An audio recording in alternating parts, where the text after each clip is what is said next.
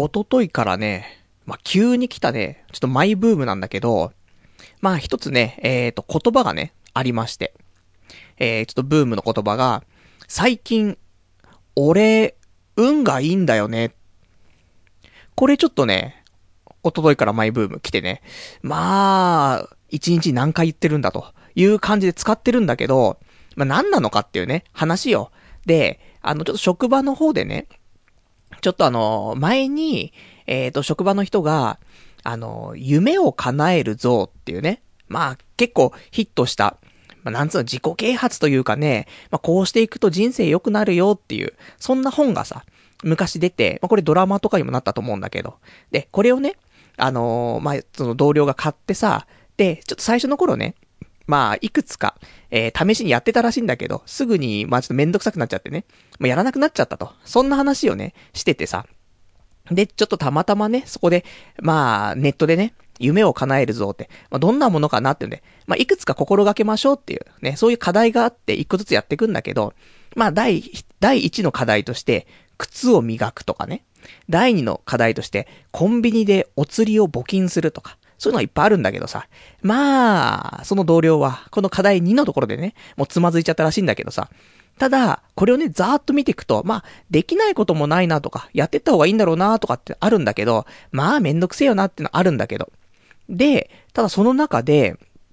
あのね、ちょっといいなっていうのがあって、あのー、第15の課題。運がいいと口に出して言うっていうね、課題があったの。構、これはいいんじゃないかなと思って、で、あの、やっぱり自分を変えるとかさ、人を変えるとかさ、それ大変じゃない？だけど、だから俺もね、まあ結構ね、こんな感じでさ、33年生きちゃってっから、なかなか自分を変えるのは大変だけど、ただ、あのこれって問題ないよねと思って、運がいいっていうことをね、まあ口に出して言うのは、別にそんなにおかしなことでもないし、ね。で、ね、俺もちょっとひねくれてるからさ、なかなかさ、あのー、ちょっと自分のね、今の現状と違うことをね、なんか言うとか、嘘を言うっていうのはあんまり好きじゃないんだけど、まあ死んでないじゃない。毎日生きてるし、なんだかんだで、ね、まあ、働けてもいるしね、こうやってラジオもやれたりとか、いろいろあるけどさ、まあ死んじゃいないから、ね、生きてるからっていうことで、そう考えると、うん、いいじゃんっていうね、ことで、ちょっと自分をね、納得させて、で、最近こうやって言ってるわけですよ。最近、俺、運がいいんだよねって。これが、なかなか良くてね。っていうのもさ、なんかあの、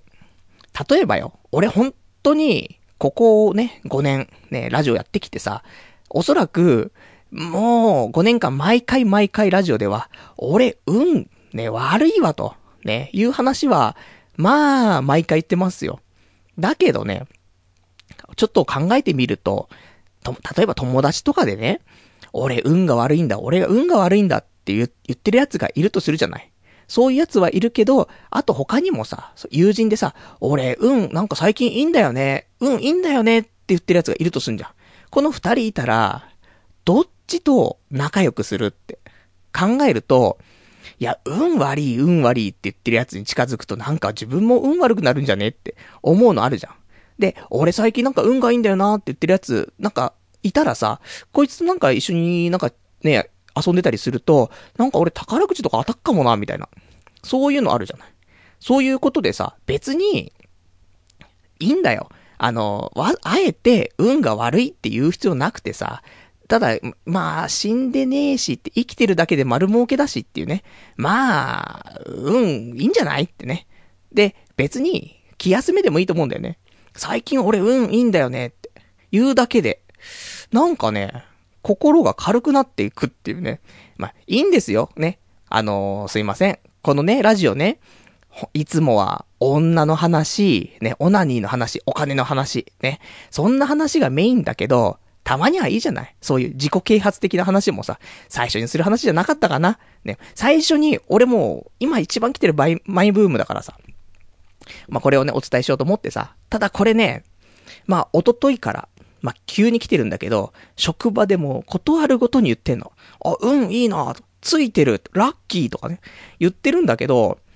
これおとといね、それ言い過ぎたせいかね、ちょっともう、い、持たれちゃってね。で、昨日とかはね、もうなんか、俺もういいいいかなと思って、疲れちゃったなと思って、運悪いなと思ってね。そんなんいろいろと、ちょっと、まあ、急にね、ちょっとリバウンドが来たりもするんだけど、まあそういうのをね、していくと、ちょっと人生良くなるかもねっていう話よ。ね。たまたまこのラジオつけてね、聞いてくれた人ね。まあ別にこんな話を期待はしてなかったと思うけど、ね、あの、もしかしたらこれね、あの、あなたの人生に対してね、これはもうプラスになっていく。ね、これからずっと、ね、死ぬまでの間、これを心がけることによってね、あー、すごいいい人生になったと。あの、童貞ネットっていうね、もうなんか、すごいうさんくさいラジオね、たまたまつけて聞いたけど、もうすごいね、私のバイブルね、もうこれからも聞き続けますっていうね、そういうことになる可能性もあるからね。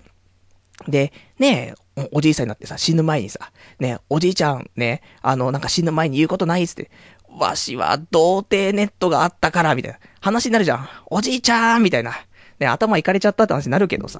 まあいいんですけど、まあそんなんで、もしよかったら、ね、まあ別に俺もこれマイブームだから、まああと2、3日で飽きると思うんだけど、あの、よかったら、ね、これあの、使ってください。最近、俺、うん、いいんだよねって。これの、さらにいいところは、あの、社交辞令としても使えるんだよね。運がいいって話。例えば、上司とかがいるじゃない。で、上司になんかさ、少しね、あの、俺、なんとかさんの、なんか、部下でよかったっすとかさ、なんとかさんマジ尊敬してますとかさ、そういうのってさ、なんかダセえけど、なんか、俺なんとかさんのね、部下でなんか超運が良かったっす、みたいな。なんかそういうちょっと軽い感じにもなるし、で、社交辞令としても使えるから、なんでも、運がいいっていうと。あと、ね、実績出してるスポーツ選手とかもさ、あとは、テレビとかに出てる著名人とかもさ、いや、たまたま自分、運が良かっただけですよ、みたいな。言うじゃない？そうなんだよ。運がいいんだよ。ね。もしかしたら努力もしてるかもしれないし、いろいろあったかもしれないけど、もう運がいいっていうことで、本当に運がいいかもしれないけど、謙遜にもなるんだよね。だから、ね、運がいい、運がいいと、ね、言い続けていくといいんじゃないかなと。ただ、ね、気をつけたいのは、いや、俺本当、運が良くてさ、って言うと、なんかちょっと鼻につくの。ね、だから、最近っていう言葉を最最初につけることによって、ね、なんか、こいつなんかずっとなんか運がいい、運がいい言ってるだけなんだなっていうんじゃなくて、最近運がいいんだなってなった方が、なんかそんなに鼻につかないというか、っていうのがあるから。もしよかったら、あの、最近、ね、俺、運がいいんだよね、と。ね、なんか最近ついてるんだよね、と最近ちょっとラッキー多いんだよね、とかね。言うと、いいんじゃないかなっていうね、そういう話なんだけど、全くこんなの期待してなかったみんなね。すいません。大丈夫、今日は、ちゃんと、オナニーの話あるから、ね、期待していただけたらと思いますからね、えー、今日もね、聞いていただければと思います。それでは、やっていきたいと思います。童貞ネット、アットネトラジー。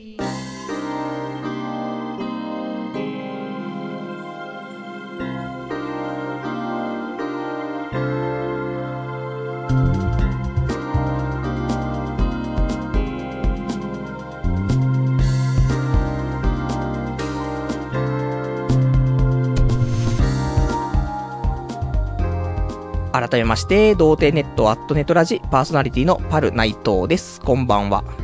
まあ、そんなんですよ。ね。まあ、前にもね、言ったけど、まあ、社会人の方とかもね、最近ちょっと悩んでる人もいると思うよ。ね、社会に出て、うわ世間はなんかつれえなって、あると思うけど、前にね、ちょっと私、まあ、社会人になってね、いろいろと思ったことで、まあ、これだけ心がけた方がいいよっていうのがあって、元気、挨拶、ありがとうね。まあ、これを心がけて生きていけば、まあ、大体うまくいくんだけど、そこに今の話。最近俺運がいいんだよねってね。いや、ほんと運がいいだけっす。そんな話をしていくと。さらにいいから、今度ね、4箇条。これを守っていくと、社会人としてね、もしかしたら楽かもね。で、あと、ちょっといい運がね、来るかもしれない。人もね、寄ってくるかもしれないね。まあ、そんな、ね、まあ、それを言ってくだけでさ、結局、で、じゃあなんかいいことあったのかよって言うと、いや別にないんだけどってなっちゃうんだけど、まあでもそんなのはさ、いくらでもあるじゃない。ねあと、ね、トトビック毎週買ってるんですけど、この間、あと、ね、一つ、ね、多く当たってれば、6等だったんすよ、みたいなね。ね、全然、ね、運良くないじゃんってなるかもしんないけど、いや、いつもは1個しか当たってないんすよ、みたいな。それが、あと1こで、みたいな。6等当たるところだったんすよ。どんどん運上がってるんすよ、みたいな。ダメでも、ね、どうせ俺たちなんて、過去の運なんてもうクソみたいなもんだから、そしたら、ちょっとでも良くなったらさ、ね、もう全体的に良くなってるってことですからね。嘘は言ってないってね。生きてる。ね、死んでない。運がいい。ね。まあ、それでね、まあ、ちょっと使っていっていただけたらな。そんな話なんだよね。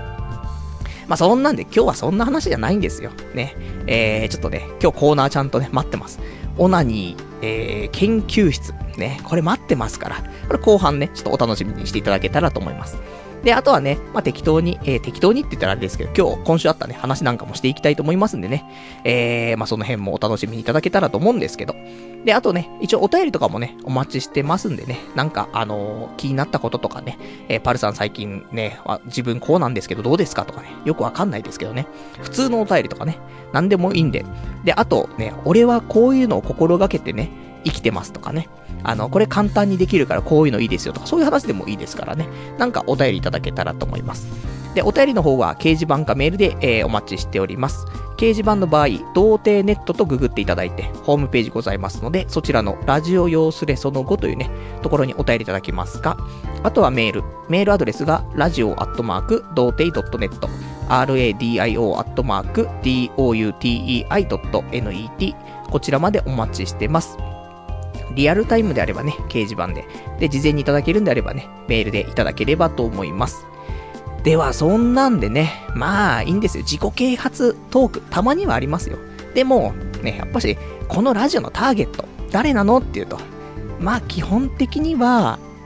まあ、俺と同い年ぐらいのね、人たちに、まあ、向けていくのが一番面白く話できるかなと思うけど、でも、やっぱり俺もさ、やっぱ童貞としてね、一番グッズグ作るところのね、まあ、ターゲットを狙っていきたいから、そうすると、学生さんは童貞で当然じゃない。だからもう本当はそこじゃないんだよね。もう学生が、まあ、例えばまあ、二十歳過ぎて、大学とかね、もちろん行ってるかもしれないですけども、まあ、大学卒業して社会人になって1年目、2年目ぐらいでさ、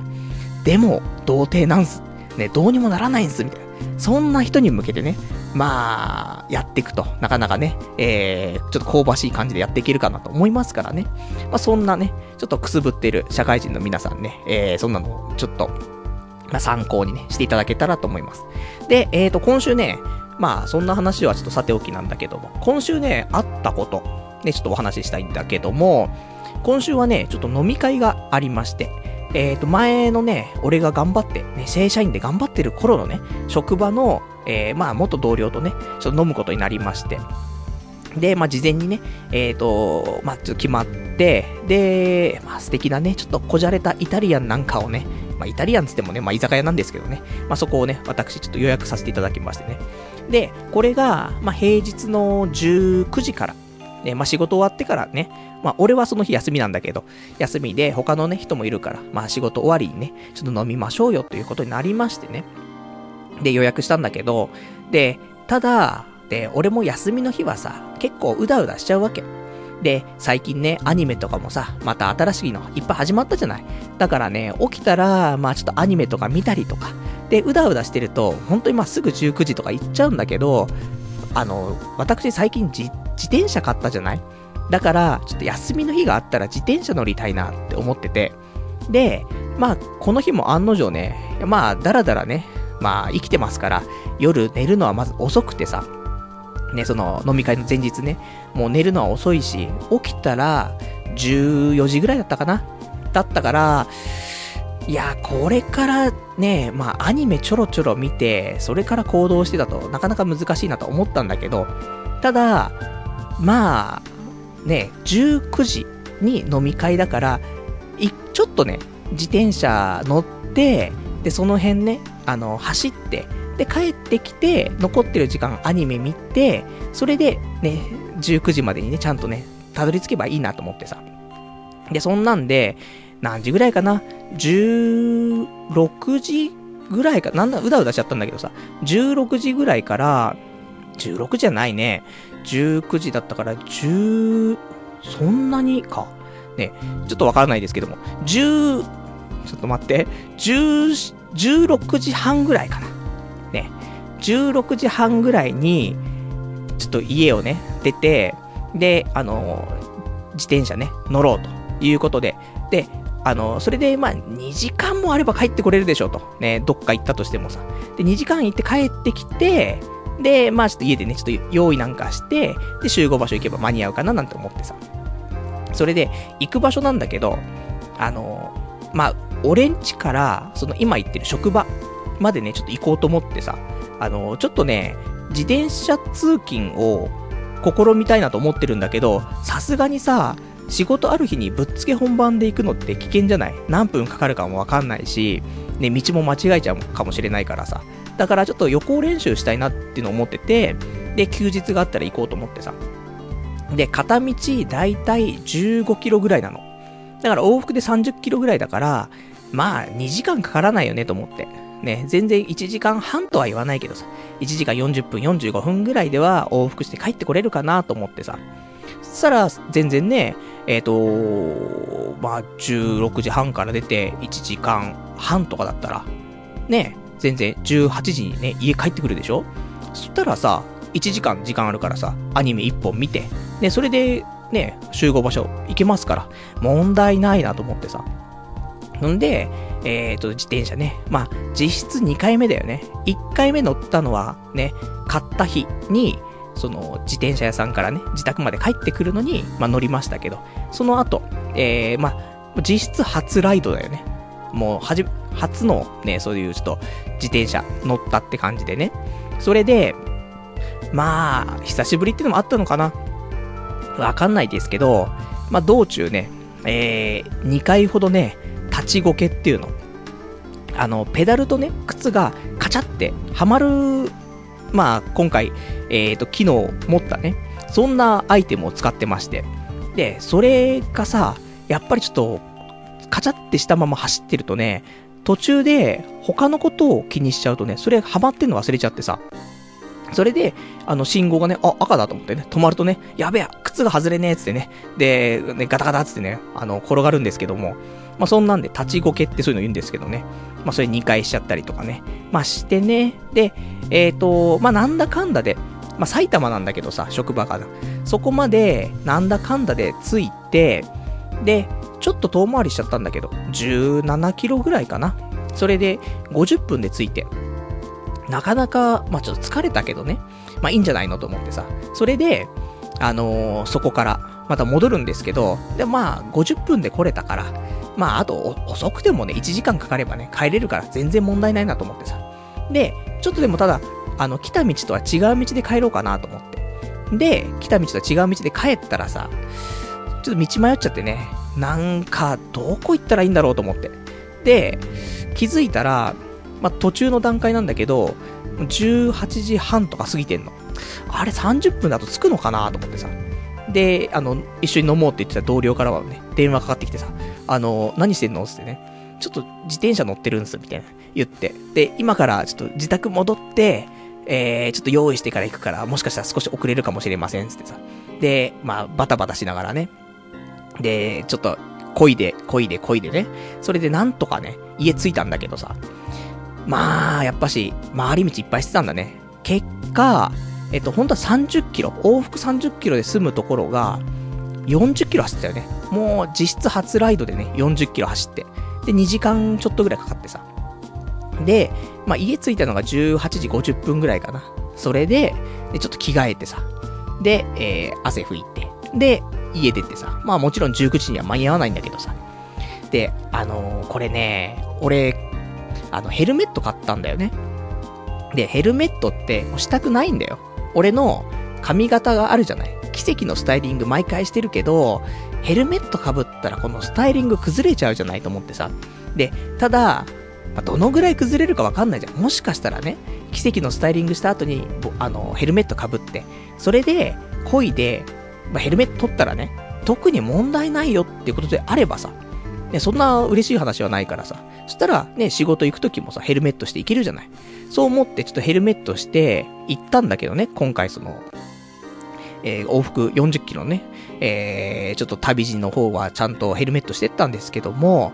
で、家着いてさ、ヘルメット脱ぐじゃない。これはダメだなと。これは表に出られる髪型じゃないなと思ってさ、危ないと思って。これ予行練習しないでね、もうヘルメットして職場行ってたらね、どうすればいいんだってなってるから。だからね、ちょっとね、まあ、明日ね、えー、ちょっと天気良かったら、職場までね、自転車で行ってみようかなってちょっと思ってるんだけど、まあちょっと危ないかもしれないけどね。もうヘルメットはできない。もうこれ背には、背に腹は変えられないからね。無理だよ。だって、もう職場でじゃあどうしてればいいのって話になるじゃない？でも職場着いた瞬間に丸刈りにするしかなくなっちゃうぐらいさ、もう、ぐっちゃぐちゃになるからね、これダメだなと思ってね、奇跡のスタイリングもね、継続できないなと思ってさ。だそんなんでね、まあ、あのー、まあ無事家には帰ってきて、で、飲み会もね、ちょっと気持ち遅れてね、で、着いたんだけどさ。でさ、前にさ、あのー、まあまたね、これマイブームの話になっちゃうけどさ、前に、中村天風先生、ね、素敵なんです。素晴らしいんですって話をしたことあると思うんだけど、まあこれもちょっと自己啓発なんだけどさ、ね、あのー、まあとてもね、いい話をね、してくれるということでね、まあ、一時ブーム来まして、本がね、多分家に5冊ぐらい、5、6冊あるんだけどさ、まあ、ちゃんとね、読み切ったのは1冊なんだけどね、まあそんなんで、うちちょっとね、中村天風先生、本が、まああるわけなんですけど、そのね、その元同僚たちと飲んだ時にね、前にね、まあ、この中村天風先生を勧めてくれたのは、その、元々の会社のね、えっ、と、上司。まあ、あんまりね、得意じゃない上司だったんだけども、ね、きついブラック企業のね、本当にもうトップという感じのね、上司だったんだけども、でもその人がね、あのー、言うわけよ。パル君、中村天風いいよと。ね。ぜひ読んでよっていうね、話されて、うっぜーと思って。だったんだけど、でも、やっぱしね、こうやって、少し人生ね、迷ったりしてるとさ、そういえばね、あの、ね、ブラック企業のね、上司がね、中村天風いいな、つってたな、つって。で、たまたまね、それで本買ってさ、読んでみるとさ、あ、いいこと書いてあんな、と思って。さすがだな、と思って。で、そんなのがあってね、まあ、中村天風先生、まあ、読むきっかけにもなったんだけどさ、いや、そんな話をね、ちょっとたまたま出たのよ、その、元同僚たちと飲んでる時に。俺、ね、前にさ、上司が、ね、中村天風いいよって言ってたからさ、俺も、なんか最近ちょっとハマっちゃって5冊ぐらいあるんだよねって言ったら、いや、俺もあるよ、俺もあるよってね、なんかみんな中村天風の本持ってるっていうね、まあ、全部やっぱし上司のね、ちょっと影響があるのかもしれないですけどね、みんな中村天風ブームね、ちょっと来てたりとかね、して、まあそんなんだったよね。それで、まあ無事ね、あの、飲み会、ね、飲み会っていうかね、普通にまあ飲んで、で、まあ、ほどほどお時間来たからさ、それで、店出てさ、2軒目どうするっつって。で、まあ、男3人だったんだよね。それで、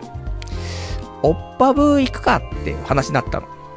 おっぱぶかーと思って。まあ、俺は、ね、あの、自転車こいで、で、ヘルメットかぶって、頭ね、もう、大変なことになってるから、帽子かぶってきたの。だからさ、なんか帽子かぶった状態でおっぱぶとかちょっと嫌だなと思って。で、もしかしたらよ、そういうサービス過剰なところでさ、おっぱいに顔をうずめていいわよとか言ってくれる子かもしれないじゃない。まあ、過去にはありましたよ、そういう子もね。素敵な子がいましたから。だからそうなった時、じゃあ顔うずめていいわよってなった時に、じゃあ帽子取ってって言われた時に、いや、帽子は取れないですってね。もう、これ、あの、頭の一部なんですよね。あの、帽子だかカツラだかわかんないけど、これも取れないんですっていう話になっちゃうから、おっぱぶはきついなーと思って。ちょっとおっぱぶ、俺無理っすねーつって。ね。そんな話になってさ、じゃあ、ね、女の子のいる店ね。ただ、キャバクラっていう感じじゃないの、俺たちは。だから、まあ、ガールズバーとか行くみたいな話になって。ガールズバーっすか。ガールズバーだったら帽子取らなくて平気かなみたいな思って、ガールズバーならみたいな言ってね。で、ちょっと3人でね、別にガールズバーってさ、何よって言うとさ、前にもね、行きましたって話したことあるけど、別に、バーテンが女の子で、で、ちょっとお話をね、過剰にしてくれるぐらいの話よ。別にキャバクラみたいな感じでもないし、まあ、気楽な感じでね、女の子と、まあ、ちょっと喋れますよっていうレベルじゃない。だから別に気遅れする必要もないしさ、ねえいいんだけど、店の前行くじゃない。そうするとさ、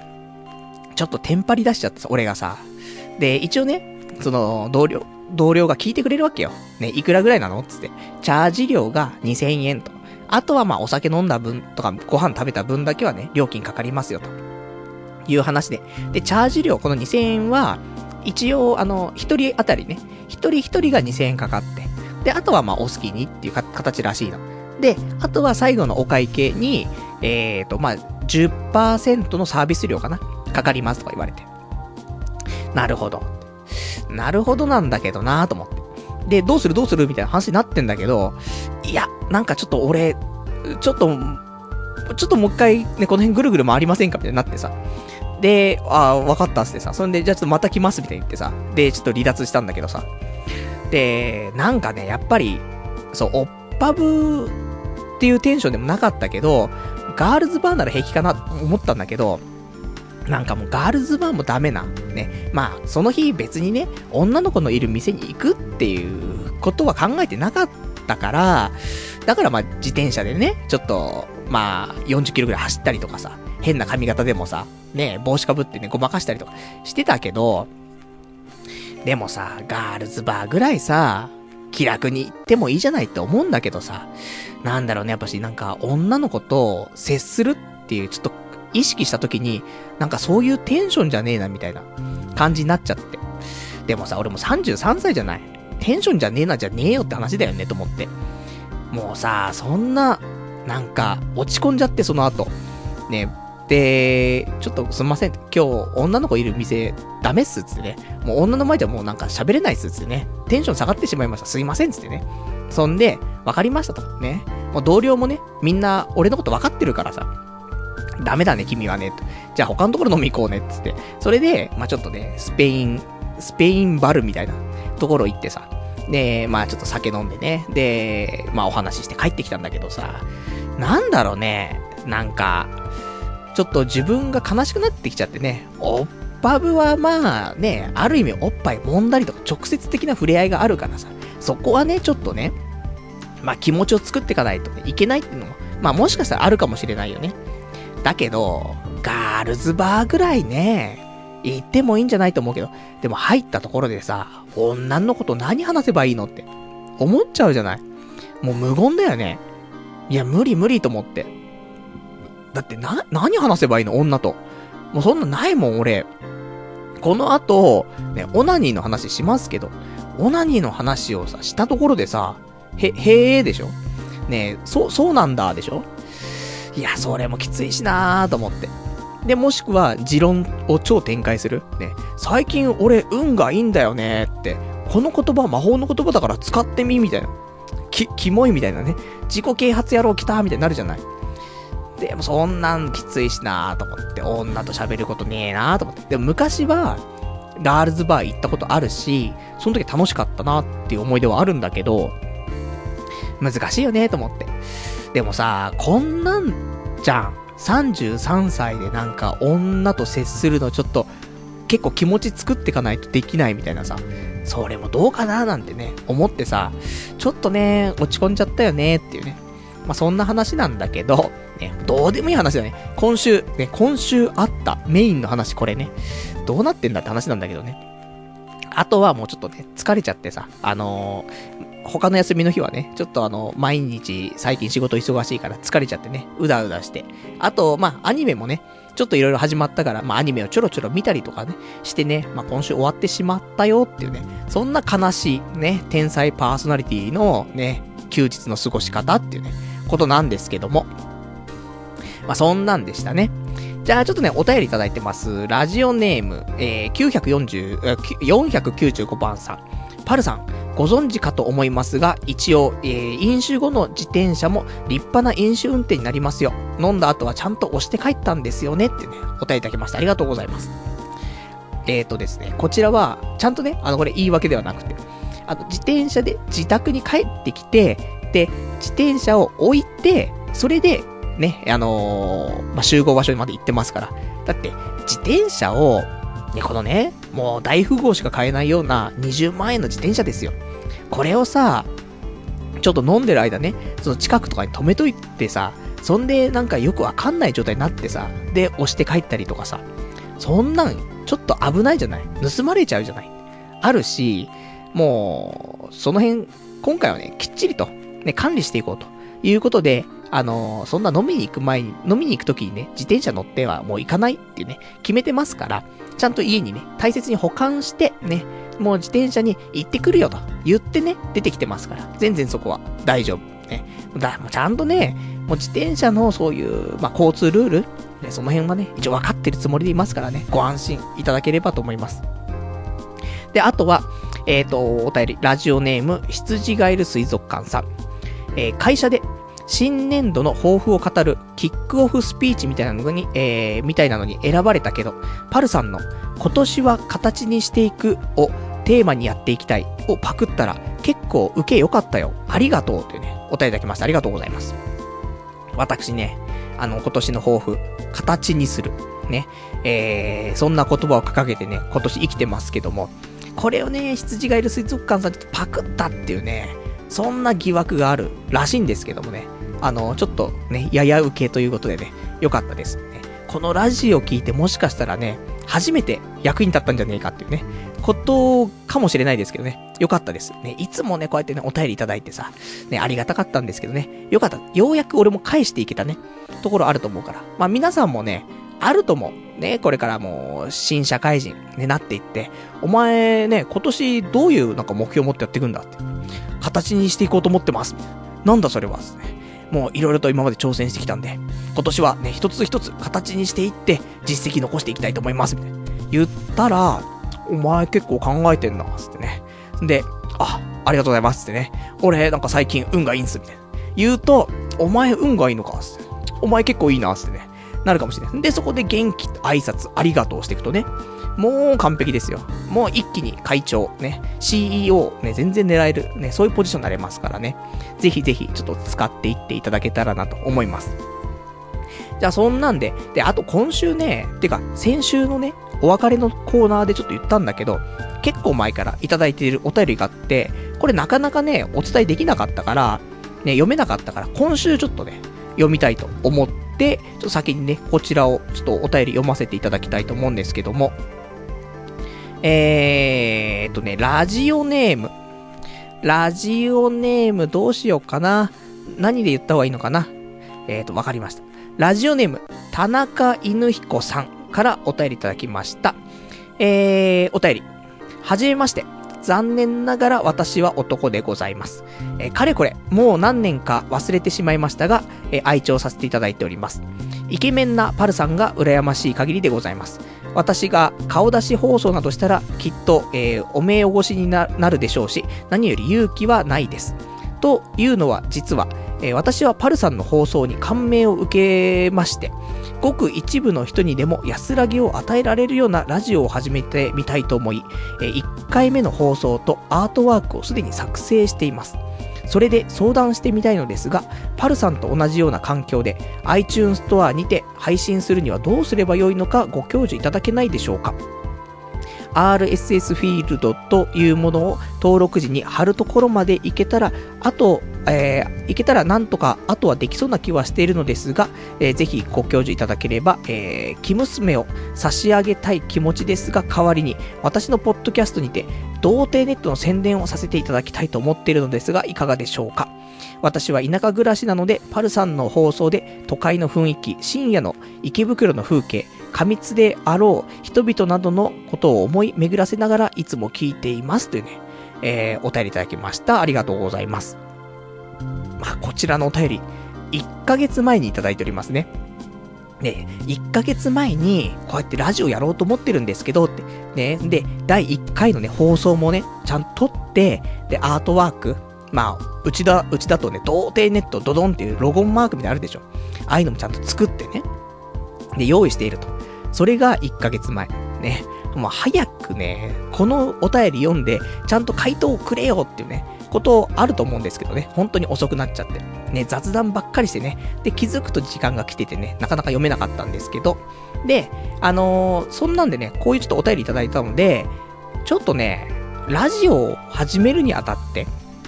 他にもね、もし、まあ、いるかもしれないですよ。ね、このね、クソみたいなラジオね、もう聞いてる、毎週聞いてくれてるけど、まあ、俺がやった方が面白いだろうな、みたいな思って、ラジオやりたいなとかって思ってる人もいると思う。なので、まあちょっと簡単にだけど、ね、アドバイスになるかどうかわかんないけど、ちょっと、このポッドキャストやるにあたって、まあどんなことしたらいいのっていう話をね、少ししたいなっていうのをちょっと思ってて。で、まあ今日は、本当にサクッと、ね、ちょっと話をしたいと思うんだけど、まあ、ただ、これをね、ちょっと細分化して詳しくね、えっ、ー、と、お話しするようなラジオをさ、有料放送とかでさ、配信してったらさ、儲かりますか？ね、ちょっとお金の香りがしてきましたねっていうね、ところで小銭を稼ぎたい。ね、私、こんな派遣社員やってないでね、もう、ネットラジオなんてや、やってさ、で、小金を稼いで生きていきたい。そういうちょっとね、ちょっと気持ちもありますからね。まあ、そんな放送をやって需要があれば嬉しいななんて思ってね。まあ、そんなんで、まあ、ちょっと、まあ、それは、まあ、さておきね、まあ、簡単に、あの、今回ね、お便りいただきました、田中犬彦さんからね、まあ、ちょっとポッドキャストの配信の関係ね、どういう風にしたらいいのってちょっとあったから、まあ、簡単になんですけども。で、一応ね、まあ、サクッと言うと、まあ、始めるにあたってはちょっと機材がね、いくつか必要かと思うんです。で、まあ、パソコンがまず必要だよね。一応ね。パソコン、マイク。で、まあ、もしよかったら、少しクオリティ上げたいんだったら、マイクのカバー、ね、ちょっと鼻息とかね、防いだりしますから、マイクカバー。あとは、マイクね、まあ、手で持ってるわけにはいきませんからね、スタンド。ね。で、まあ、ここまでは、まあまあいいと思うんだけど、まあ、できれば、オーディオキャプチャーっていうのかな。あのー、まあ、俺が使ってるのが、なんだこれ、ローランドの、えー、UA4FX っていうね、まあ、オーディオキャプチャーみたいな使ってるんだけども、なぜこれを使うかっていうと、まあ、音がね、やっぱり、ノートパソコンとかで直でマイク繋いで話したりとかすると、あんま音良くないし、ノイズが入ったりするんだよね。なので、あのー、まあ、そういうね、オーディオキャプチャーみたいなものをね、挟んで、で、かませて、まあ、録音した方がかなり綺麗になりますよ、ということなんで、まあ、それを使っていると、ね、いうところ。まあ別にいいんだよ。音声なんて汚くたってね、話が面白ければいいっていうところもあるんだけど、最低限ね、やっぱりさ、もう、汚いさ、例えばよ、もう、100回ぐらいね、見てさ、すり切ったさ、なんかビデオテープの AV とか見てもさ、もう勃起しないじゃない。だったらブルーレイディスクでさ、超絶綺麗なさ、エロいやつの方がさ、同じ動画でもさ、やっぱり、どっち見るってなったらさ、さすがに擦り切れてさ、なんかもう、今にも消えちゃいそうなさ、AV よりはね、ブルーレイ見るじゃないっていうところだからさ、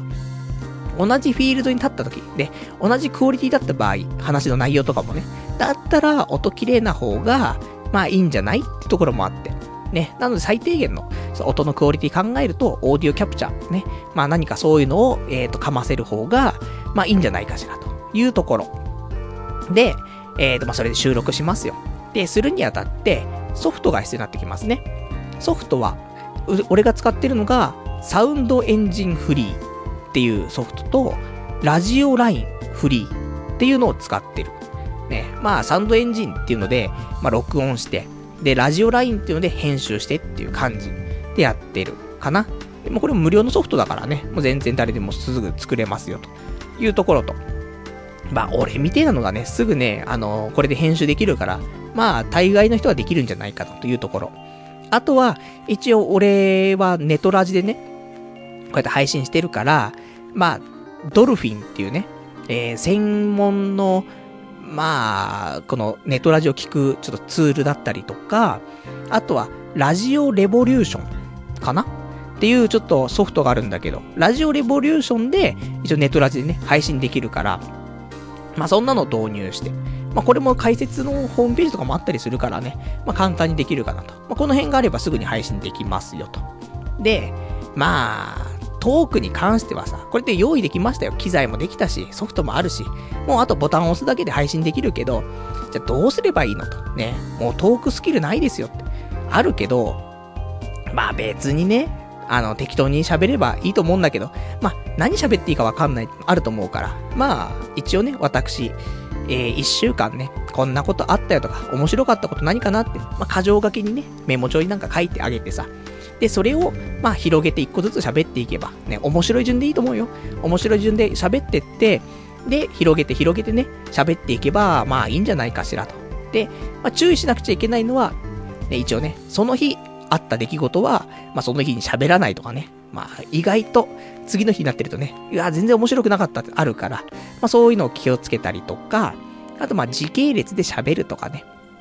いう話とか、あとはまあ広げてね、話す場合はまあなんか、言い方変えてね、ちょっと言ってみるとかね。まあそんなのをちょっと試していただくと、水増し水増しできるかなというところと、あとは気象転結も俺は特に考えてはいないけども、一応、まあ、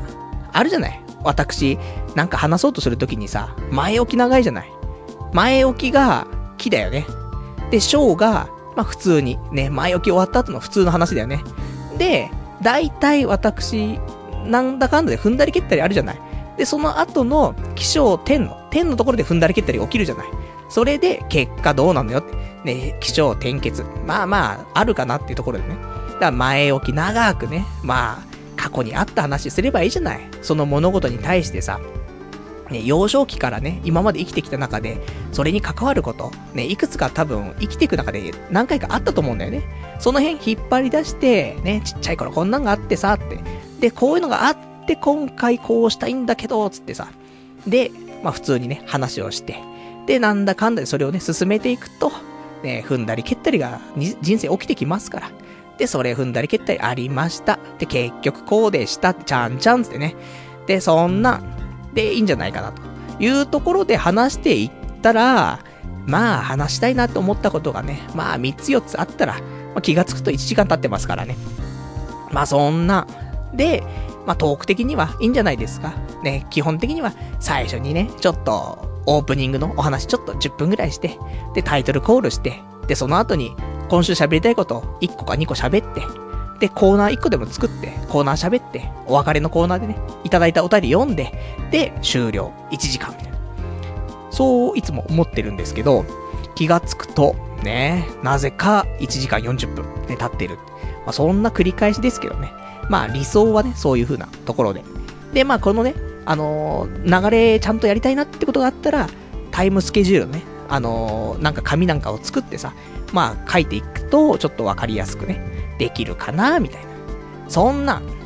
かなと思って。で、これをじゃあ取りましたと。ね、無事問題なくね、そう、トークも、かん、ね、ちゃんと、まあ今のアドバイス通りね、天才パルさんのね、言う通りにやったらね、ちゃんと喋りましたよってね。そんな素晴らしいね、まあラジオがね、録音できたと。いうところで、じゃあこれをどうしていくのかって話なんだけど、まあ配信しないとね、聞いてもらえないから、配信する必要があるんだけど、まあ、ソフトとしては、ね、一応公開する場所はどこなのっていうと、まあ、iTunes ストアの方でね、みんなに聞いてもらえたらなっていうのがあるから、まあ、iTunes のね、えー、ソフトを、まあ、インストールすると。あとは、ホームページが必要だよね。一応、ここでホームページやってて、ここでね、あの、なんだろう、その MP3 とか、そういう、まあ、音楽ファイルがあるけども、まあ、これをね、あのー、アップロードしてね、公開すると、そこから iTune の方でね、あのー、表示されて見れるようになりますよとかあるから、ホームページが必要。まあ、ホームページは、ブログとかでもいいし、まあ、自分で作れるんだったら作ってもいいかなと思うけど、一応私は、なんだこれ、ムーバブルタイプっていうね、なんか昔ね、流行った、えっ、ー、と、ブログを作るね、ソフトがあったんだけど、まあ、それで作ってはいるんですけども、で、今だと、普通にレンタルでね、えっ、ー、と、シーサーとか、シーサーブログみたいなあるでしょ。あの辺だったりとか。あとは、まあ、普通に導入するんであれば、そうだな。まあ、なんかいろいろとあるらしいですから、まあ、調べると、まあ、出てくるかなというところ。それで、えっ、ー、と、あとは、そうだな、えー、そのアートワーク。ね、あの、うちだとその童貞ネットってロゴありますけども、まあ、こんなのを、まあ、登録しないといけないわけですよね。ポッドキャストとか検索すると、まあみんなね、あの、そういう一枚の絵が出てきて、そこがね、やっぱし、あの、一番のアクセントというか、インパクトになるから。で、それで、ね、みんなクリックしたりとかするとこもあるから、その画像を作んないといけないと。いうところで、まあ、ペイントソフト、入ってるでしょ。ね、あの、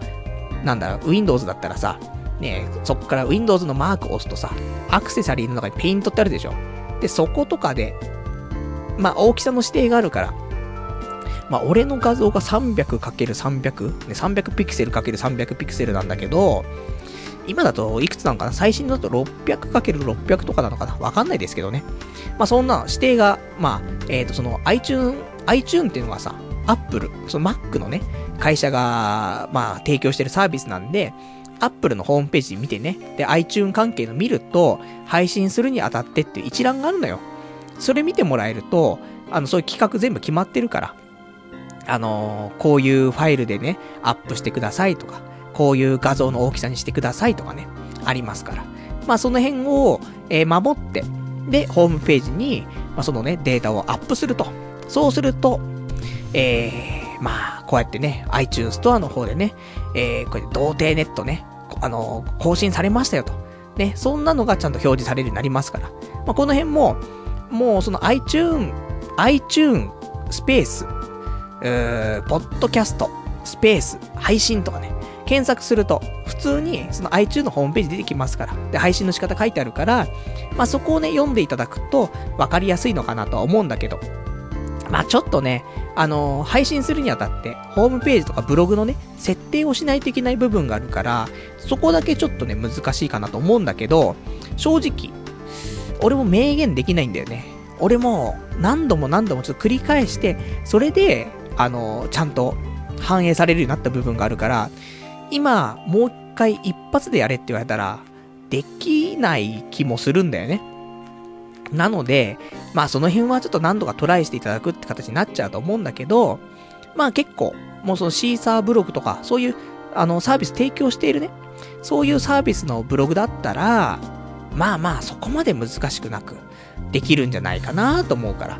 で、あとやっぱり自分でね、あの、ページとかもきちんとこだわって作りたいよってことであればね、また別のね、サービス使っていただければいいのかななんてね、思いますんで。そんな感じなんですけど、まあこれもね、もっと細かく言ったりとかさ、ね、こういう風にした方がいいよとか、いろいろあると思うんだけどさ、まあサクッと言うとこんな感じ。で、もうすぐ配信できるから。ね、まあその辺で、もしね、もっと詳しい話聞きたいよとか、ね、いうことがあったら、皆さんね、お便りいただければ、ね、これが100名ぐらい集まって、ね、聞きたいですと。なって、俺がそこでね、うん、聞きたいのだったら教えてやろうと。ね。ただし、ね、お金を取るぞってね、話になって、みんながね、えっ、ー、と、お金ね、全然出しますよなったら、私、そういう、ラジオ配信でね、そういう、まあ、いろんなやり方をね、えー、公開してね、お金をいただこうかななん思ってはいるんだけど、でもそんなね、正直、これ以上のことないからな。だいたい今ので喋っちゃった部分あるから、あとは、なんかご質問があればね、それに対して、ちょっと詳しく喋っていくってレベルなんで、まあ別に、あの、ちょっとやってみたいよとかね、言う人いたりとか、この辺とかちょっとつまずいてるんだけどってあれば、まあお便りいただければ、普通にね、ラジオ内で、あの、お話ししていこうと思うからね、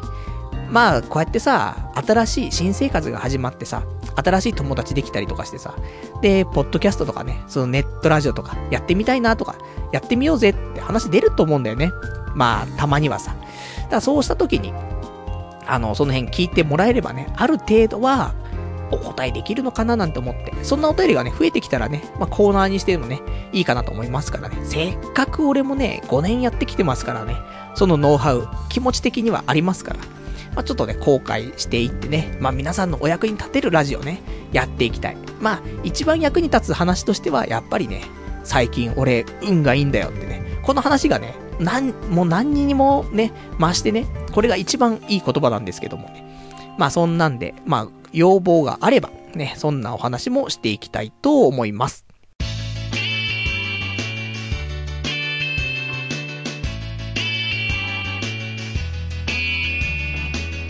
童貞ネット、アット、ネトラジ。それではね、ちょっとコーナーをやっていきたいと思います。コーナー、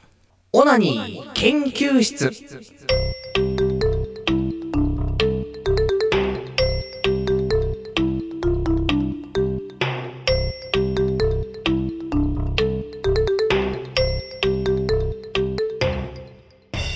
こちらのコーナーやっていきたいと思います。えー、オナニー研究室はね、まあ私、いろいろと、まあ今まで、まあいろんなオナニーね、やってきましたけども、まあ新しいね、ちょっとオナニー、こんなのやってみたよとかね、えー、そんな時があったらね、そんなのをご紹介していこうよというコーナーなんですけども、今週、新しいオナニーというかね、ちょっとね、私の家にね、あの、新しい嫁が来ましてね、まあ、そこをね、ちょっとご紹介したらまあ、嫁をね、ちょっとやっぱし、やっぱりさ、俺の愛する嫁っていうのができたらさ、みんなに紹介したいじゃない。ね、これが俺の嫁ですと。ね、そんな気持ちも、ね、なきにしもあらずでね、ちょっとご紹介したいと思うんですけども、えー、今週、抱き枕を買いましてね。抱き枕って何よと。ね、パルさんなんか寝るとき寂しくて、ね、なんかちょっと捕まりたかったりするのかなみたいなね。違うんですよ。ね。もう皆さん分かってると思うけど、最近の抱き枕っていうのは、まあ、いいんですよ。っていうのも、あのー、この抱き枕カバーに、まあ、アニメのキャラとかね、漫画、ゲームのキャラがね、印刷されてて、ね、それを抱き枕としてね、まあ、ご利用できるというところなの。まあ、ある意味、オナニーグッズですよ。ね。もうその抱き枕、ね、に、まあ、チンコをこすりつけて、ね。それで、射精をするためのね、そういう道具ですから。で、そんなんで、えー、最近ちょっと抱き枕カバー欲しいなと。で、そのオナニーに新しい風を入れたいと思ってさ。で、別にリアルな感じじゃなくて、結局アニメ関係で、より 3D というか、ね、立体に近いのって何って考えると、あのー、これ添い寝シーツって昔あったでしょベッドに被せるようなシーツ。でもこれでもいいんだけど、これだと抱きしめられないんだよねと思って。やっぱし広すぎるんだよ。あの、面積が。で、もう抱きしめようと思うと俺もうベッドを抱きしめちゃうから、とんでもない俺巨体じゃない限りもう無理だからさ。だからそうすると、ね、もうアニメのキャラを抱きしめるためにはどうしたらいいのか考えると、もう抱き枕カバーしかないんだよ。だから、ね、抱き枕カバー今週買ったんですけども、で、あのー、欲しいね、カバーが、実はあって。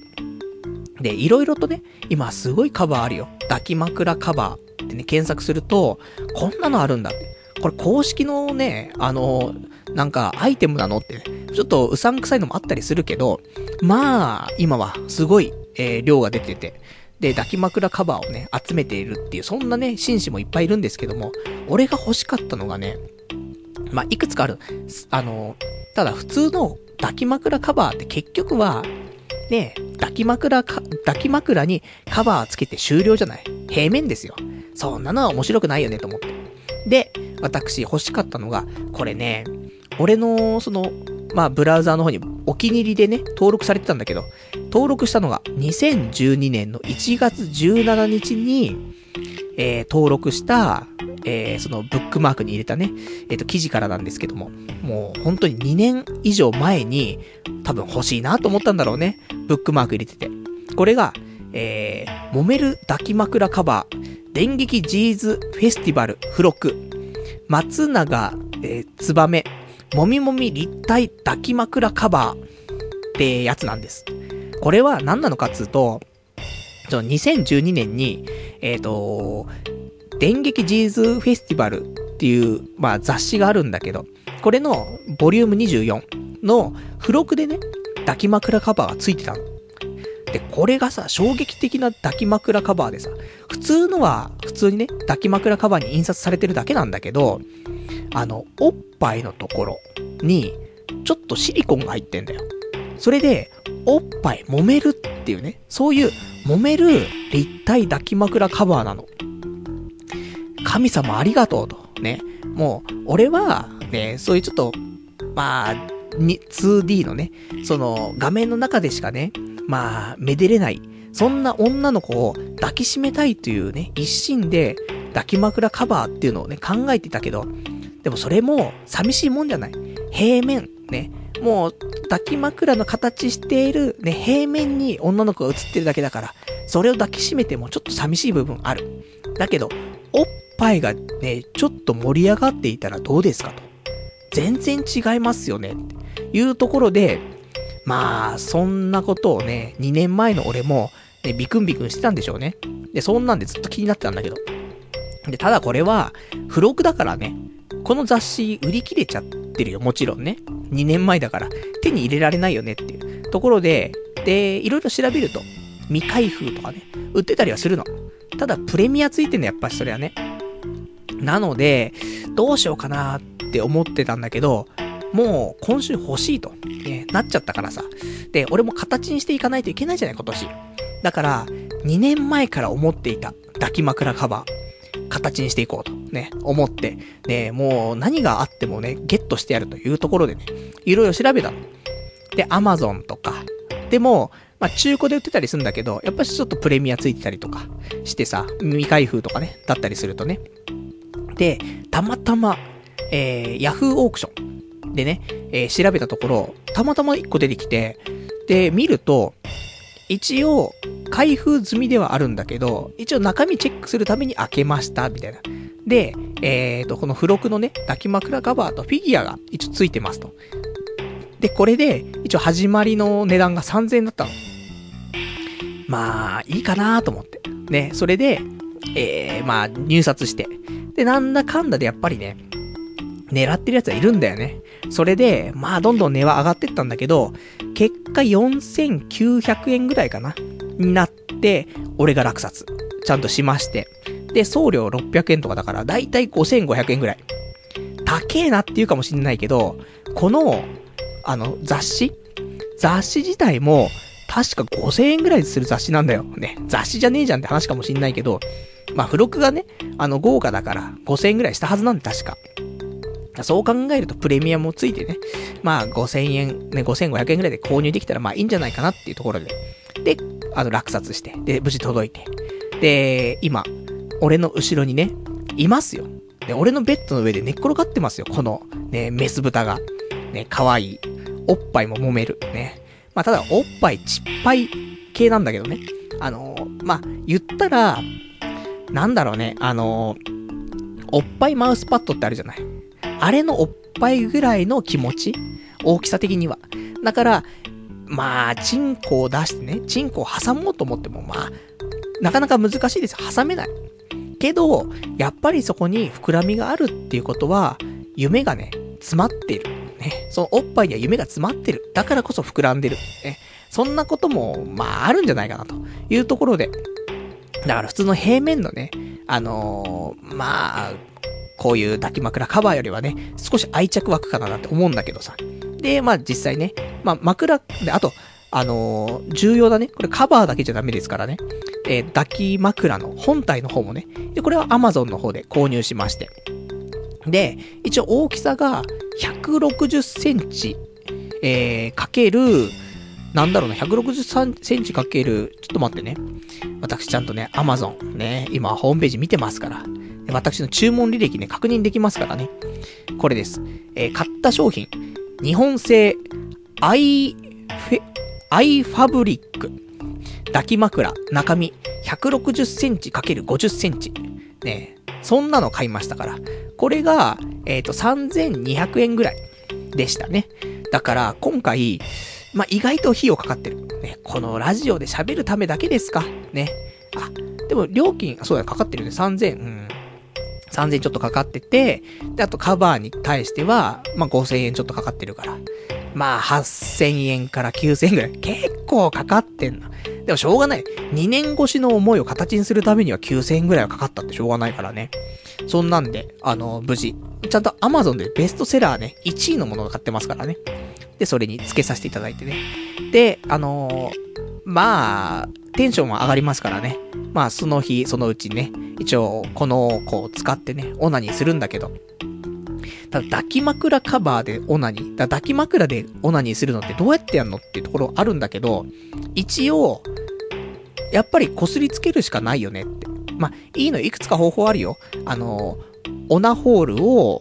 ね、置いて、例えばそれで、その、抱き枕とね、えっ、ー、と、抱き枕に縛ったりとかしてさ、固定して、それでオナホールにね、差し込んで、まあ、楽しむっていう方法もあると思うけど。でもまあまあ、私としては、言ったら、いわゆる床オナ的な、ね、ところで、あの、擦りつけたいなと。ね、この、ちゃんとマーキングをね、あの、していきたいと、この、抱き枕の方にね。なんだけど、じゃあこれしたときね、じゃあ射精するときどうすんのと。パンツ、パンツはね、履かないでやったら、もうそれはぐっちょぐちょになっちゃうから、それ無理だし、でパンツ履いて、ね、擦りつけたんじゃ、ね、パンツがぐちょぐちょになっちゃうと。ね、後でね、拭いて、それで洗濯機入れてもいいと思うけど、もうそれはさ、俺もう実家で中学生の頃にね、散々やり尽くしたから、ね、本当にあの頃はね、攻めてたよね。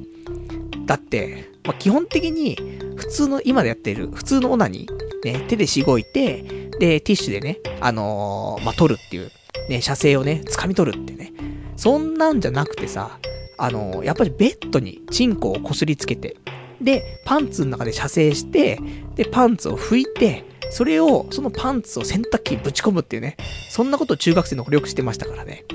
まあ、お母さんごめんなさい。多分気づいていたと思うんですけどね。すいませんっていうね。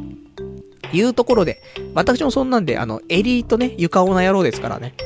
なので、ただ、あの、やっぱり、そのパンツの中で射精すると、ある程度じわーっと滲むわけだよね。で、そのじわーって滲んだやつが、抱き枕にちょっとくっついちゃうとさ、ちょっとあれかなと思いまして。そうだと。使ってないあれがあるぞと思って。あの、コンドームがさ、いくつか残ってましてね。もう使う機会なんてゼロなのに、何があるかわかんないからですね、買ったコンドーム。これがまだいくつか残ってましたから。じゃあこれをしようと。これをして、で、パンツ履いて。それで、えっ、ー、と、擦りつければ、ね、問題ないですよ、と。ね、いうことでね、それ実践して、で、無事、あのー、射精した、ね、射精も早かったね、なんか、うん、スコスコやってたらね、なんか気持ちよくてね、すぐ出ちゃいましてね。もうね、ザ・早漏、ね、なんですけども、まあ、久しぶりにちょっとやりたい、早漏ね、選手権ね、やりたいと思ってるんですけど、昔ね、あの、勃起させない状態からね、えー、勃起させて、で、想像だけでね、何もおかずはね、えー、まあ、エロ本とか、その何もなしでね、想像だけで勃起させて、そこからね、あの、しごいて、何秒できるかっていうのでね、一応まあ最高記録50秒ね、え記録してますけども、また最近ちょっとね、やりたいですね、そういうのもね。まあそんなね、あの、記録保持者ですから、早漏ね、オブザキングですからね。まあ、この抱き枕、こうやっておっぱいとかも出てればさ、それは私もね、軽く揉みながらさ、すぐ射精しちゃいますよ。ね。それで、で、無事、ちゃんとね、あの、パンツも死守して、ね、コンドームの中で射精してますから、パンツ死守して、抱き枕カバーもね、汚れないで。で、えー、なぜか、ね、セックスもしてないのにね、ゴミ箱にはね、えー、コンドーム、使い捨てのコンドームがあるっていうね、なんだこれってところだったんだけども、まあ、そんなんでね、で、一応私、あのー、まあ、これからもね、ちょっとせっかく抱き枕カバー買っ抱き枕本体買ったからさ、まあ、いくつかね、抱き枕カバー入れ替えたいなと思ってて、まあ、あの、候補の方はね、あの、欲しいものリストにちょっといくつか入れてるんですけども。まあ、そんなんでね、あの、ぜひね、よかったらね、あの、抱き枕カバーは、なかなかいいっちゃいいんだよね、と思って。で、さらにこっからパワーアップした抱き枕カバーがあって、あの、スーパーソニコっているんだけど、スーパーソニコの抱き枕カバーとかで、えー、なんか、そのシリコンがね、やっぱしそういう、平面じゃなくて、おっぱいにシリコンが入ってるとか、お尻に、まあ、言ったらプリントがバックになっているね。でバック状態のプリントになっていて、お尻にシリコンが入ってるとか、そういうのもあったりするから。で、欲しいなと思ったんだけど、3万ぐらいすんだよ、普通に。定価で。いや、無理っす、と思ってね。だから、まあ、プリントでね、ちょっと、あの、バッタモンかもしれないけども、少しエロいね、えー、プリントされている、ちょっとアニメのキャラクターとかあったりするから。まあ、その辺をね、ちょっと手に入れようかなと。で、一応枕のサイズっていうのが、いくつかあって、まあ、いくつか、だいたい2つかな。えっ、と、160センチタイプと150センチタイプってあるの。で、これ本体はだいたいこの2つで、あと枕カバーの方も160センチタイプと150センチタイプがあるから、買うときにはこのサイズね、気にした方がいいと思いますからね。まあその辺で。ね、ちょっと、まあ参考にしていただければ。まあこれからのね、オナニーライフちょっとはかどってくるかなと思うし。で、ただね、一つ難点があるんだけど、別に、まあ、俺今後ね、あの、じゃ抱き枕カバーで、またね、この、おっぱいちゃんとね、オナニーするのっていうと、うーん、しないかなみたいな感じではあるんだけど、まあ、それがまず一つだよね。まあ、オナニーとしてね、定着するのかっていうと、定着しなそう。そして、あの、結構でかいのよ。160センチあって50センチぐらいのね、幅があるからさ。そうすると、部屋のどこに置いとくのと。隠すこともできないのもあるから、じゃあ、部屋どこ置いとくかなっていうと、まあ、ベッドの上置くしかないんだよね。あのさ、シングルベッドなんですよ、私。で、ソファーベッドで。で、そこに、あの、この抱き枕ちゃんが出てくると、まあ、半分取られるんだよね。だから、寝るとき、ね、俺その半分で寝るしかなくて。彼女もいないのに、もうシングルベッドで二人で寝てるか、寝てる感じだから、朝起きると、なんか、肩凝っちゃってしょうがないんだよ。せめえなーと思って。ね、この疑似、ね、もう疑似朝チュンみたいな感じになってますから。だから、まあ部屋にそういうのしまうスペースがあったりとかするといいかなと思うけど、ね、クローゼットとかってさ、そこに入れておけるとかあったらいいけど、ないとね、結構生活が、ね、女の子と二人暮らしっていうのがね、ちょっと疑似体験できる部分があるけど、邪魔だなと思って。朝起きて、ね、もちろんね、こうやって寝る前はね、愛し合う二人ですよ。だけど朝起きたら、この女邪魔くせえなーってね、なってる。ちょっとリアルにもね、被ってくるところあるかもしれないね。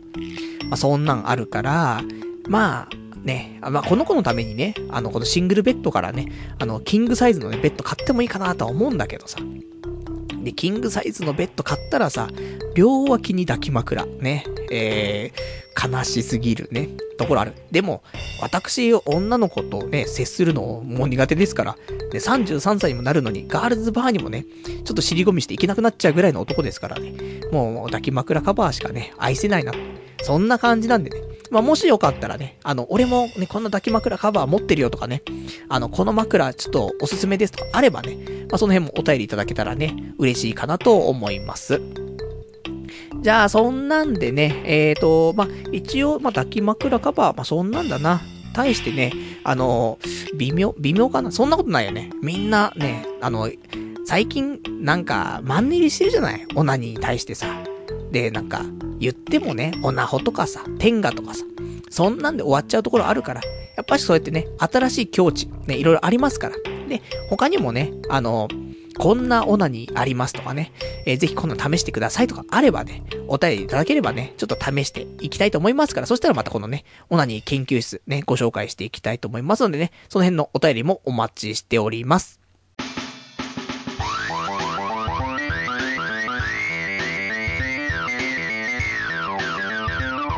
童貞ネットアットエドラジそれではね、えー、まあ、ほどほどお時間来ましたからお別れのコーナーをしていきたいと思います。お別れのコーナーは今日ね、喋りたかったことなんか喋ったりとか、あと読めなかったお便りなんかをね、つらつらとご紹介していきたいと思うんですけども。えー、じゃあちょっとね、お便りいただいてるからまずちょっと読んでいこうかな。えー、ラジオネーム、492番さん。パズドラの達人パルさんこんばんは。えー、モバマスの課金がもう辛いので、パズドラ始めてみようと思います。えー、後発の僕が追いつくにはどんなことをすればいいですか？えー、リセマラでキリンかホルスというやつを引けばいいという情報を聞いたので、やってるんですが、全然出ませんというね、お便りいただきました。ありがとうございます。えー、ぜひね、パズドラね、始めていただけたら嬉しいなと思うんですけども、えー、このリセマラっていう、リセットマラソン、まあ、始めるときに、モンスターもらえるんだけど、これをね、あの、まあ、これランダムで出るんだけど、まあ、結構いいモンスターが出ると。ね。あの、正直私ね、もう2年近くやってるけども、この2年近くやってる俺でもゲットできてないようなモンスターが最初からもらえたりとか、するのもあるらしくて。で、えー、それをね、まあ、したらそりゃさ、ね、どんどんサクサク進めるわけだからね。あの、やった方がいいかなと思うんだけど。で、そこでおすすめとしてね、書いていただいているのが、キリンとかね、ホルスっていうのがあるんだけどさ、俺キリンもホルスも持ってないんだよなと思って。この辺出ると本当ね、いいと思うんだよね。まあ、この辺、パズドラやってない人、全くわかんないかもしんないけど、パズドラはね、あの、国内で2500万ダウンロードですよ、今。全世界で3000万ダウンロードされているって化け物アプリですから、もうやってない人なんていないと思うんだけどな。ね。えー、まあ、ほぼやってないと思うんですけども、ね、私、もうね、まだ一応、なんだかんだで無課金でね、続け、続けてますんでね。なんで、まあ、あのー、まあ、書いていただいている通り、まあ、キリンかホルス、出ればいいんじゃないかなと思う。まあ、キリンかな。うん、キリンが今一番いいんじゃないですか。ただ、中に入るメンツがな、難しかったりするかなって思うけど、まあ、キリン出るまで頑張りましょう。で、ずっと出なかったらホルス、イシス、ね。まあ、その辺で、その辺でもいいし、四神、ね、この辺でもいいんじゃないかな。何言ってるんだか全くわからんねえぜって話かもしれないけども、まあでも、キリン頑張ろう。ね。キリン出たら、それで進めてもいいかなって思いますから。まあ、またね、さすがにこれ、お便りいただいたの1週間前だから、さすがにね、今までね、ずっとやってまだキリン出てないってこともないと思うからね。まあ、始めたんであればね、あの、ぜひぜひ、あの、フレンド登録とかもできますからね。ツイッターなんかでね、あの、パズドラ始めたからね、パルさんちょっとお友達になってくださいってあればね、いただければね、あの、私、ID 教えますからね、えぜひぜひ、えー、パズドラお友達なりたいとね、思います。あとは、えっ、ー、と、お便りいただいてます。ラジオネーム、えー、493番さん。えー、オフ会、ね、先週ちょっと、あの、ゴールデンウィークオフ会しようかなという話したんだけども、それに対するね、お便りです。オフ会に中学生はアウトじゃないの。俺がおっさんだからかもしれないけど、子供が自分のオフに来るとか怖くないのかなえー、男子中学生だとしても、何かあったら責任取れる？俺の感覚が古いならしゃあないけど、なんか普通に厨房におごるわ的な話で少し引いたってね、お便りいただきました。ありがとうございます。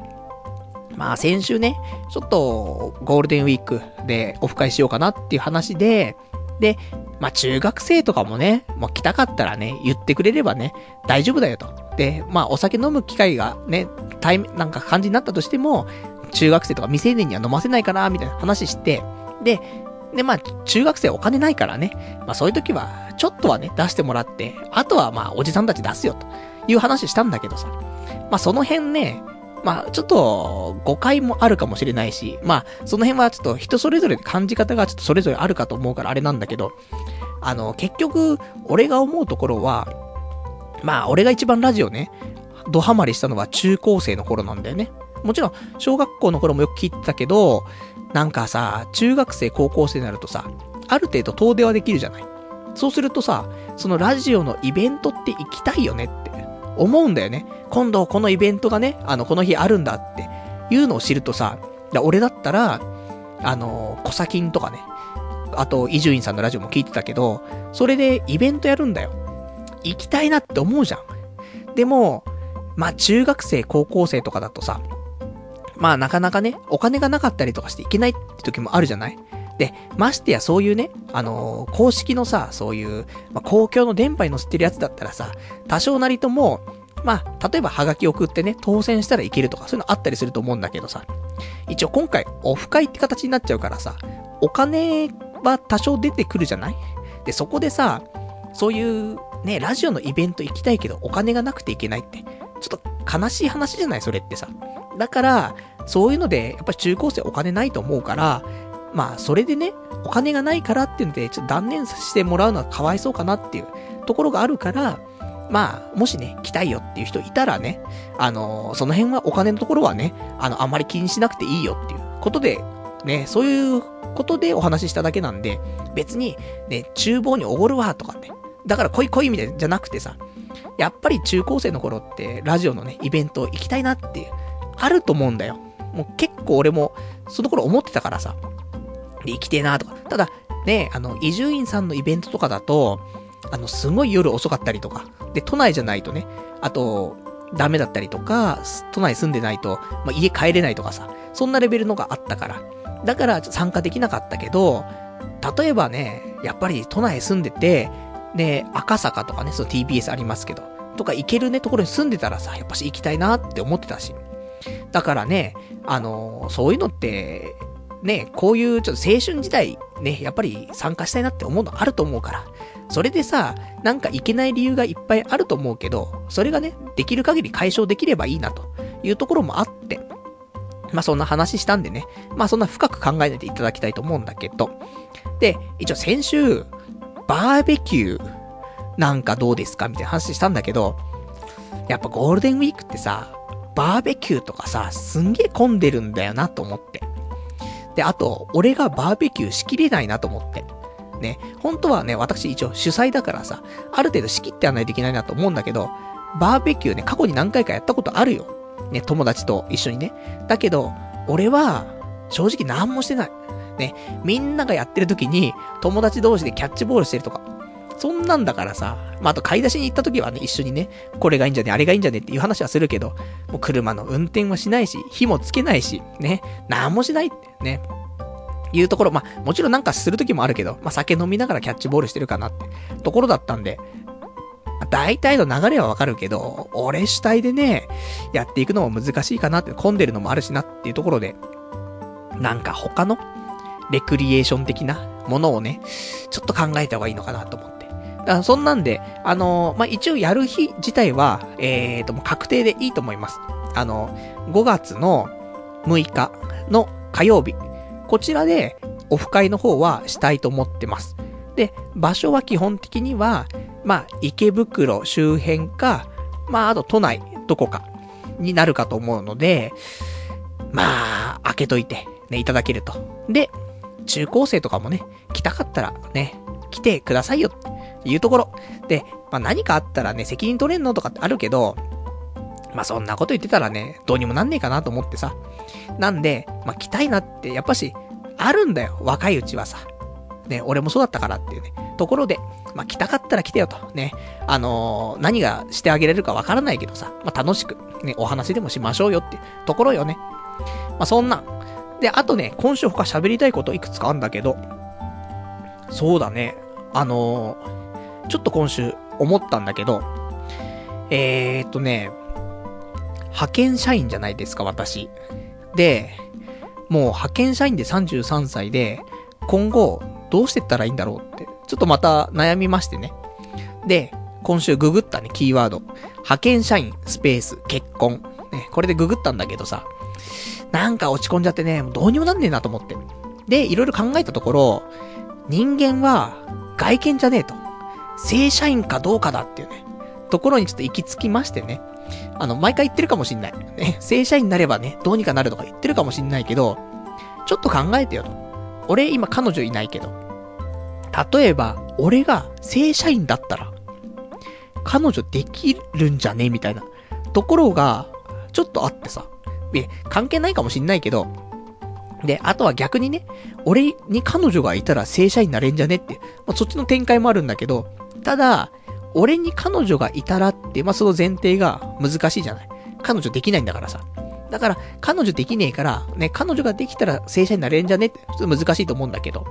俺が正社員になったら、彼女できるんじゃね？の方が、可能性としては、流れ的にはいいなっていうのと、だから、あってさ、で、例えばよ、俺が今派遣社員だから、こんなゴミカスみたいな感じになってるけど、例えば俺が正社員だった場合よ。正社員で33歳。池袋に一人暮らし。で、ね、20万円の自転車持ってます。ね。で、あと、東京マラソンは完走してます。で、俺のね、ベッドには抱き枕カバーね、あの、おっぱいがちょっと出てるね、あの、女の子が寝てます。充実してるよね、と思って。なかなか、ね、正社員だったとしたら、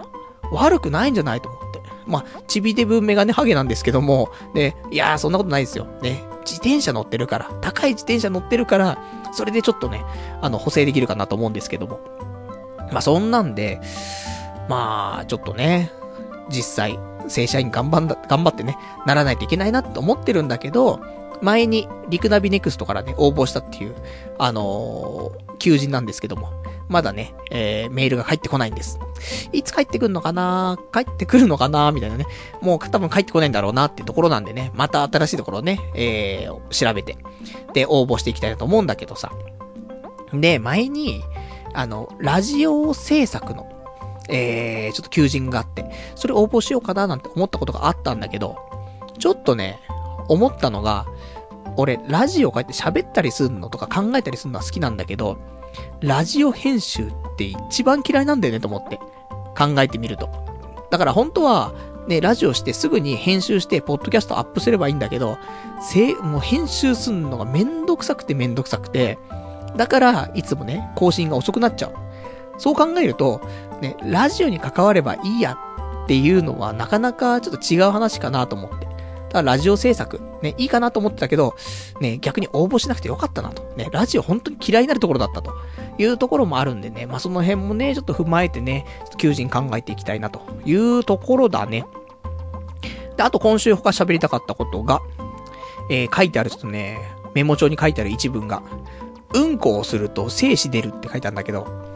これ、あの、ド変態じゃないよ。うんこすると、なんか、その肛門が刺激されてね、あのー、チンコが勃起してってビクンビクンとか、そういう話じゃなくてさ、前日とかにオナニーするじゃない？で、オナニーしたさ、射精した後ってやっぱちょっと残るんだよね、その性感っていうの。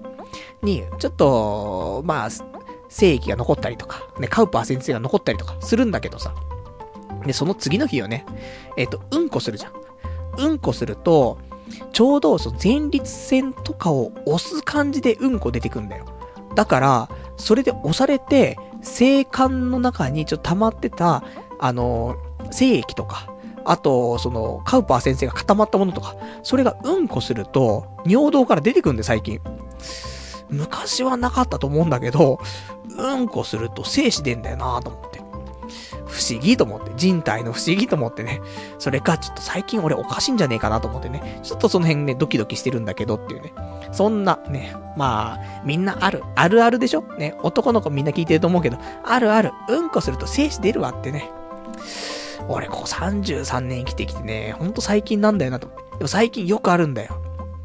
なんだろうね。なんか出し切れてないの。なんか、射精した時に残っちゃってるのかどうかわかんないけど。それか、でもね、あれだね。最近、そのオナニーの回数減ったからさ、あの、意図的に減らしてますけど、仕事の、ね、休みの前日しかオナニーしないようにしてるから、そうすると、溜まってるからさ、そういうのあるかもね。今まで毎日オナニーしてるから、そんなこと起きないんだよ。あの、精子が少し溜まってたとしても、そんなに、あの、その性感に溜まってたりもしないし、カウパー先生とかも溜まんないと思うけど、やっぱし、そうやってね、溜め込んでオナニーすると、その辺残っちゃうのかななんて、いうのはあるかもしんないね。まあ、そんな話かしらね。じゃあ、あとはね、えっ、ー、と、お便り他いただいているのを読んでいこうかな。ラジオネーム、どちらか？どちらかしら？えー、ラジオネーム、えー、トリンドルさん。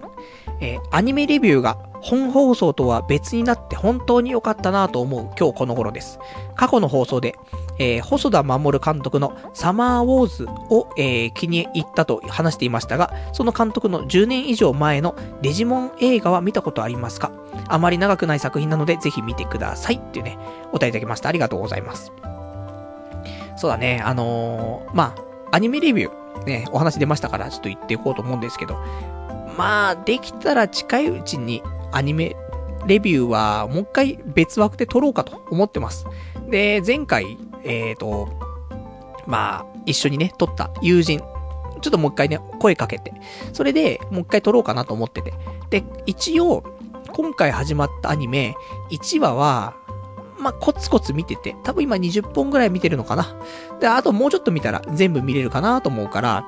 まあ、ある程度、前回と同じぐらいのね、あの量は喋れるかなと思うんだけど、ただね、前期の、ね、振り返りもあるから、まあ3時間コース、ね、見ていただけたらと思いますんでね。まあ、ちゃんと本編とは別で、ね、撮りますからね。まあ、アニメ興味ある人だけね、聞いていただければ、まあいいんじゃないかなっていうところ。で、あと、その、細田守監督のね、サマーウォーズ。ね、あのー、ちょっと前にね、あの、気に入ったというか、まあ映画も俺見に行ったからね、まあそんな話したんですけども、で、えっ、ー、と、この監督がね、昔ね、デジモンのね、映画、えー、作ったことがありましてね。ただ俺ね、デジモン見てないんだよね。世代じゃないのよ。あの、俺の下の世代なんで1個。1個下の世代がデジモンで、俺はデジモンが流行ったっていうか、デジモンが出てきたのは高校生なんで、高校2年生ぐらいで、デジモンアニメになる前のおもちゃの時。ね、おもちゃが出てそこからアニメになったと思うんだけど、その最初のおもちゃが出たのがもう高校2年生ぐらいだったから、そうするとさ、その朝やってるアニメとかはなかなか見れないよねっていうところもあって。で、それで、しかも、アニメになってから映画じゃない。だから、もう、正直、もうちょっと世代じゃな、なくてね、